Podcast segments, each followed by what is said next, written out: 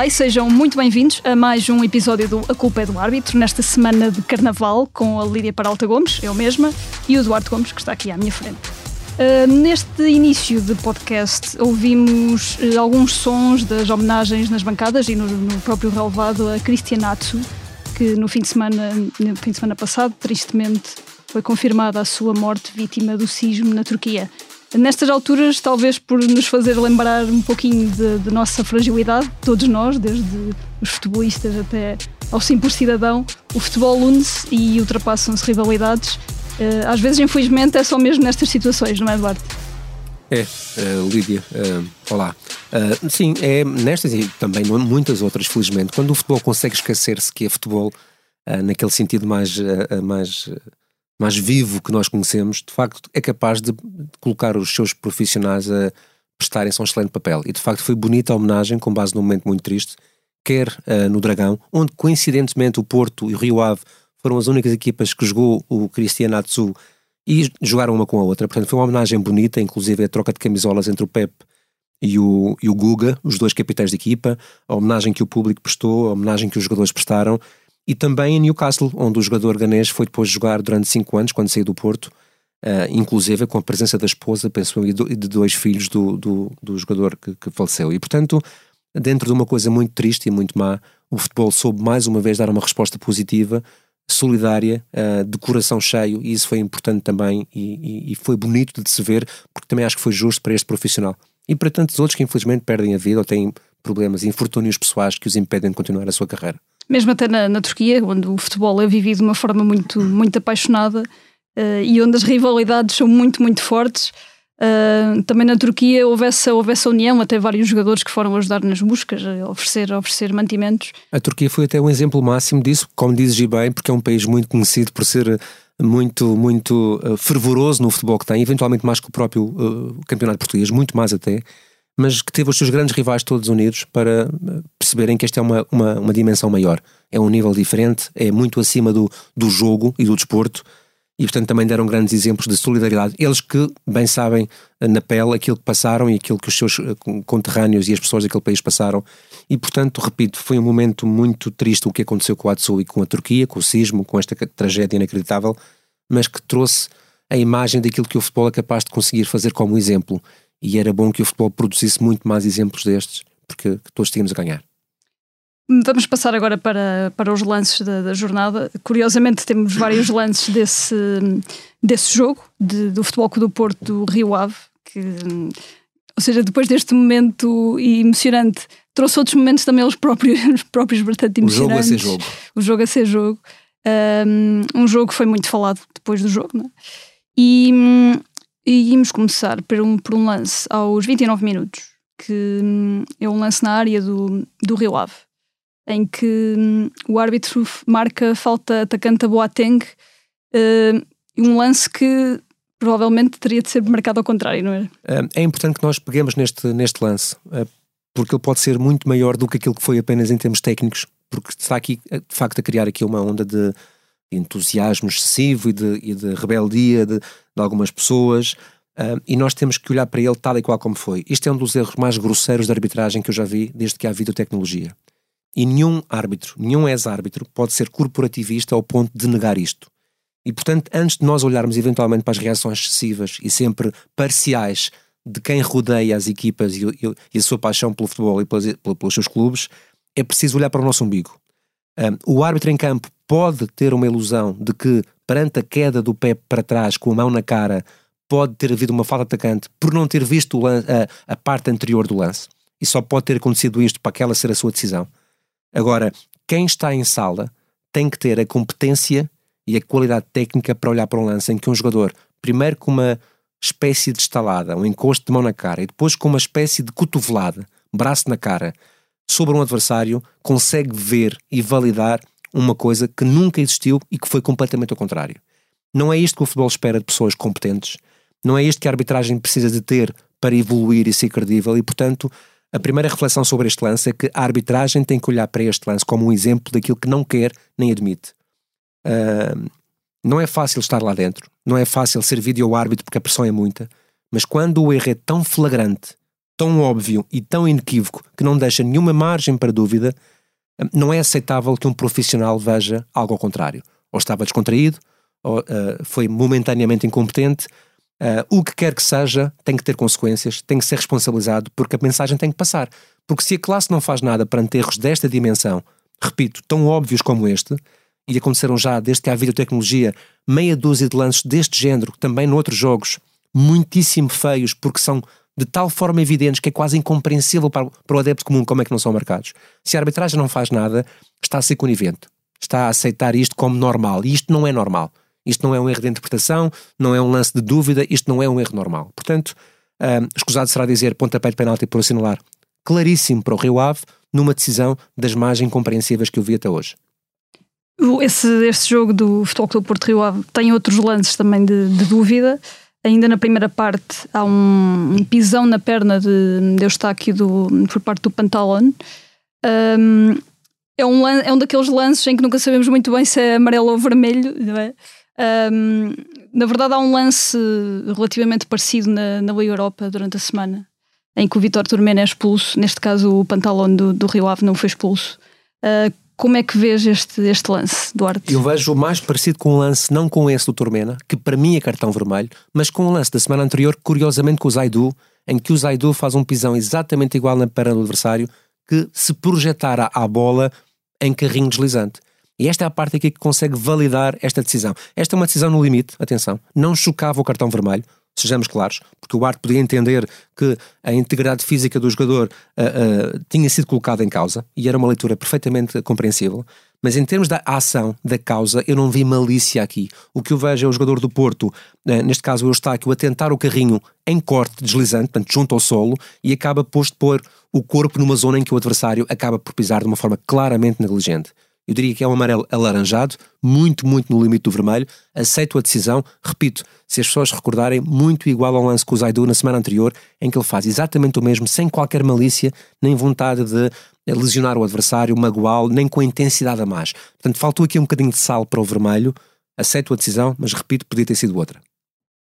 O Pantalone, que é novamente protagonista de, de outro lance de dúvida, eh, já na segunda parte, um, uma falta sobre o Tony Martinez que o árbitro marca falta, mas não dá cartão, que neste caso seria, com cartão, seria cartão, cartão vermelho. Sim, eu compreendo, lá está, o erro em campo, é uma interpretação do árbitro, até porque o toque não foi muito evidente, é um toque, eu diria, uh, algo ligeiro, mas a verdade é que para quem está a ver os lances em casa e a analisar friamente e tecnicamente os lances, uh, não estando sujeito ao protocolo, que é o meu caso, o lance para mim é para cartão amarelo e, portanto, há uma ação. Há, o pantalão falha completamente o tempo de entrada à bola, o Tony Martinez é mais rápido e pior, ele não acerta no pé, que é onde geralmente se tenta jogar a bola, ele acerta já no joelho. Ou seja, o pé levantou demasiado ao ponto de atingir o joelho do adversário. Portanto, ele nunca tocaria na bola, ele foi muito acima no risco. É um lance apenas para cartão amarelo. No caso, seria o segundo e consequente expulsão. Errou o árbitro, na minha opinião, naquela que foi a sua perspectiva em campo, e, convém dizer, o vídeo árbitro aqui não pode intervir, como as pessoas já sabem, porque os segundos cartões amarelos estão vedados no protocolo. E agora vamos lá para fora, uh, neste caso para, não para um lance em si, mas para uma decisão que, que aconteceu na, na, última semana. E uma decisão que podemos até relacionar com o primeiro lance que, que falámos aqui, Duarte. Uh, em Inglaterra, uh, o, o, erro do, do VAR Mason deu isto tudo num, no jogo entre o Brentford e o Arsenal, que acabou com um empate uh, e com o Arsenal na luta pelo título a perder, a perder pontos. Um, o erro do, do VAR uh, acabou por ditar um pedido de desculpa do, do chefe dos árbitros da Inglaterra, o Howard Webb, ao Clube de Londres, que ficou, na verdade, sem talvez dois pontos que, que lhe fariam jeito nesta altura. Uh, aqui há um, há um lado, se calhar um bocadinho diferente do que nós estamos habituados, que é o de facto o árbitro e os responsáveis pela arbitragem darem a cara por um erro que aconteceu. Certo, e nós já falamos em relação a este lance em concreto, a este erro em concreto. Convém dizer uma coisa que não me leve a mal e não consigo sublinhar, que é, não são apenas os árbitros que têm influência no resultado. Cada vez que há um falhança à frente da baliza ou um frango do guarda-redes, também há influência no resultado. Portanto, os árbitros são sim uma variável do jogo, cujos erros muitas vezes, infelizmente, têm influência potencial no, no, no resultado, nomeadamente quando falamos da anulação de gols ou de pontapés de penalti ou até de expulsões que podem colocar as equipas em situações numéricas diferentes. Neste caso concreto, o que é que acontece? O Lee Mason, para que se perceba, que já tem 51 anos, é preciso também contextualizar esta decisão para as pessoas não pensarem que há aqui uma espécie de justiceiros na Premier League. Não é o caso.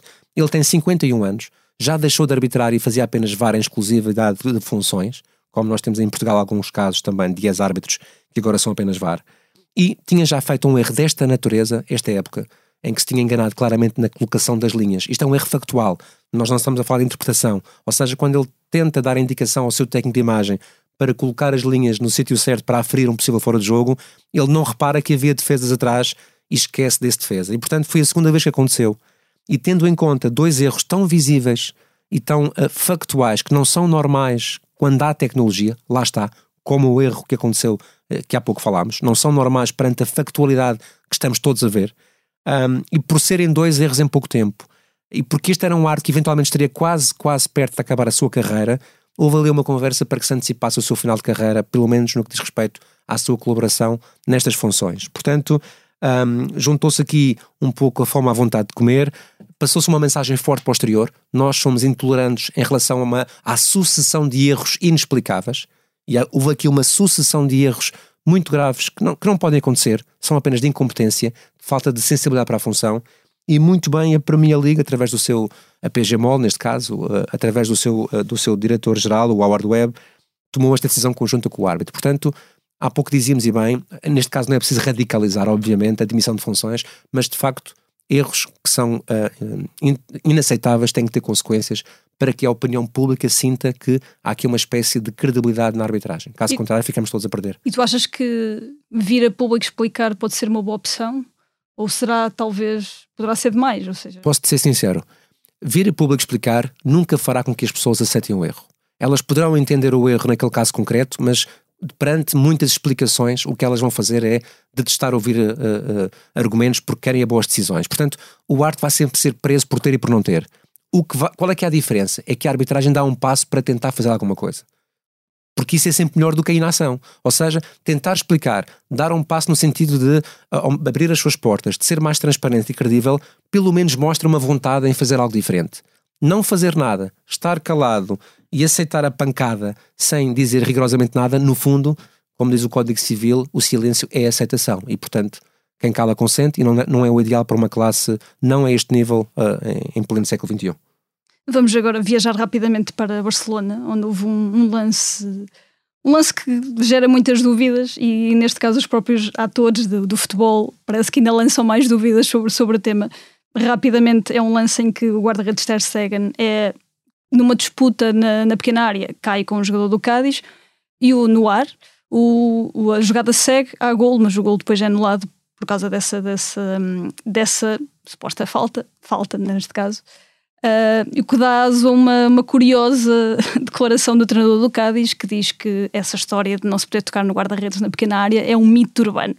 Isso é mesmo assim ou, ou não? não? O que ele quis dizer é que, e com razão, é que é mito urbano achar que o guarda-redes tem privilégios especiais na sua área de penalti, que é uh, na sua área de baliza, perdão, que é a sua pequena área, conhecida como pequena área. Não tem. Ele é um jogador como os outros. Agora, quando o guarda-redes está no ar, quando está não tem os pés apoiados no solo e quando está a tentar agarrar a bola ou perto de agarrar a bola e é carregado como foi, é falta, seja dentro da área de penalti ou dentro da área de baliza. E portanto, esta falta parece muito evidente. Eu vi até uma análise de um, de um, de um ex-árbitro espanhol uh, que tem uma opinião diferente, e são todas legítimas, mas é tal questão. Há situações tão claras e tão óbvias que torna-se muito incompreensível como é que alguém que tem conhecimento técnico e conhece supostamente as regras consegue olhar para um lance em que um jogador carrega literalmente o guarda-redes com o corpo, vai de costas, joga-se para cima do guarda-redes, todo o corpo do guarda-redes balança no exato momento em que ele está com os pés no ar e quer agarrar a bola e só não o consegue por causa disso. E como é que alguém consegue olhar para aquilo e de uma forma calma e sem se rir consegue dizer que não é falta? E portanto são este tipo também de muitas vezes opiniões que criam desinformação e vão acicatar os ânimos quando o lance é tão claro como este. Portanto, sim, não há privilégios especiais na pequena área e sim, esta falta foi muitíssimo bem assinalada. Portanto, não há, não há mitos urbanos. Certo. Na arbitragem, não é? Uh, e passamos agora, vou, uh, continuamos a estar fora uh, num lance no, na, Liga, na Liga dos Países Baixos, entre, no jogo entre o Ajax e o Sparta de Roterdão. Neste caso é um golo de Mohamed Kudus, que é ganês, e, e ele, quando marca o gol, uh, tira a camisola e há uma mensagem que há uma, há uma mensagem uh, para Cristianato, seu compatriota. E é um daqueles casos em que o que está escrito na lei pode não ser aplicado por uma questão de bom senso. Certo. Apenas aqui para clarificar, isto foi o quarto gol do Ajax. Isto só para quem não, não terá visto o lance, porque é interessante de facto ver, porque é um momento também bonito do futebol. E, e quando o, o, o Kudus marca o golo, ele não, ele não tira bem a camisola, mas ele faz uma coisa que é igualmente proibida e sancionada com cartão amarelo, que é levantar a camisola e cobrir a cabeça. É exatamente igual a despir para efeitos disciplinares. Porquê? Porque debaixo da camisola tinha uma camisola interior com uma mensagem de homenagem ao seu compatriota uh, ganês que, que, que, faleceu.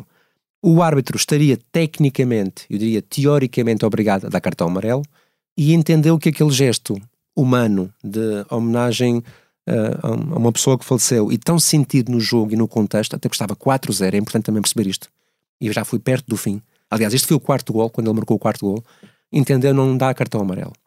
Um, eu faria exatamente o mesmo se estivesse naquele espírito. Ou seja, digo isto à distância, como é óbvio, mas, mas gostaria de saber se estaria lá ou não para fazer isto, porque de facto é um gesto muito bonito e em que se percebe claramente o bom senso ultrapassa muito a letra da lei. Ou seja, houve aqui uma, um entrosamento de ideias em que o futebol é menor do que este tipo de homenagens.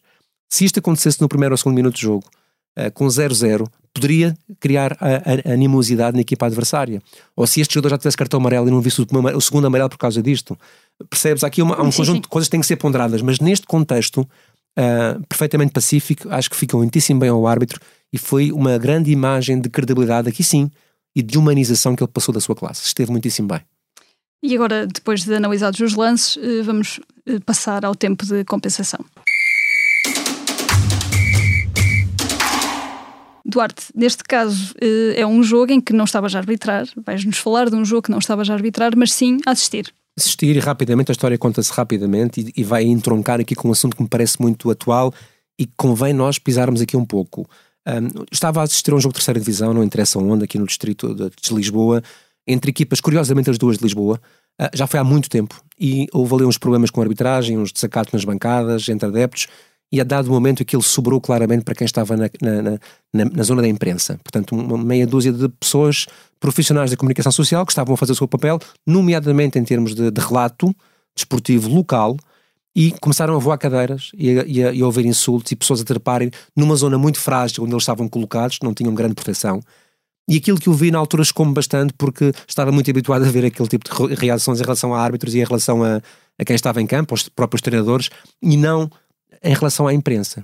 E a verdade é que isto leva-nos para estes assuntos mais atuais. Eh, nós, na semana passada, tivemos um repórter, eh, um jornalista e credenciado da CMTV, eh, bastante importunado no seu trabalho à volta de um estádio, depois de um jogo.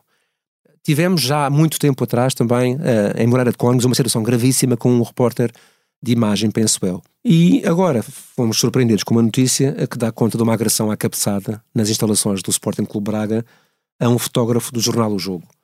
E isto começa a tomar contornos muito preocupantes. E, portanto, para já, a minha solidariedade a todos, enfim, eu diria colegas, porque agora também estou muito neste meio da comunicação social, que estão a desempenhar as suas funções um, por obrigação profissional e por brio, e, e, dizer que, de facto, mais do que lamentar estes tipos de atitudes, que a Liga e o próprio clube muitíssimo bem o fizeram em tempo Rapidamente, oportuno, rapidamente. Muito rapidamente, e isso é assinalável é de facto preciso começar a pensar nesta nova tendência. É muito fácil bater nas pessoas, até em quem está a cumprir as suas funções em termos profissionais. E isto é completamente inadmissível. Tal como qualquer tipo de violência, esta também não pode acontecer no desporto. E, portanto, se calhar é preciso pensar aqui num conjunto de medidas mais sérias e mais firmes para que episódios destes, que não são fáceis de erradicar, comecem aos poucos a serem uh, uh, erradicados dos estádios. Convém não esquecer, porque é importante dizê-lo e sublinhá-lo, que muito desta, desta intolerância do adepto uh, parte de exemplos de cima que acabam por ser replicados. E também é preciso começar pela base, e se calhar essa é a base, infelizmente. Falava já uh, aqui há poucos episódios que a segunda, que a segunda, a segunda volta do campeonato provavelmente íamos assistir a muitos episódios destes e, e infelizmente nunca está, pensaste que fossem está, tantos sim, infelizmente está, está a confirmar-se não é? é? e como dizes bem uh, o exemplo tem de vir dos próprios clubes e de cima e hum, para que os próprios jornalistas também se sintam seguros a, a, a ir cobrir um jogo. Não é? Muito bem. E está assim fechado mais um episódio de A Culpa é do Árbitro, esta semana com Duarte Gomes e Lídia Peralta Gomes e edição de Salomé Rita e João Martins. Obrigada por estarem aí, voltamos na próxima semana. Até lá.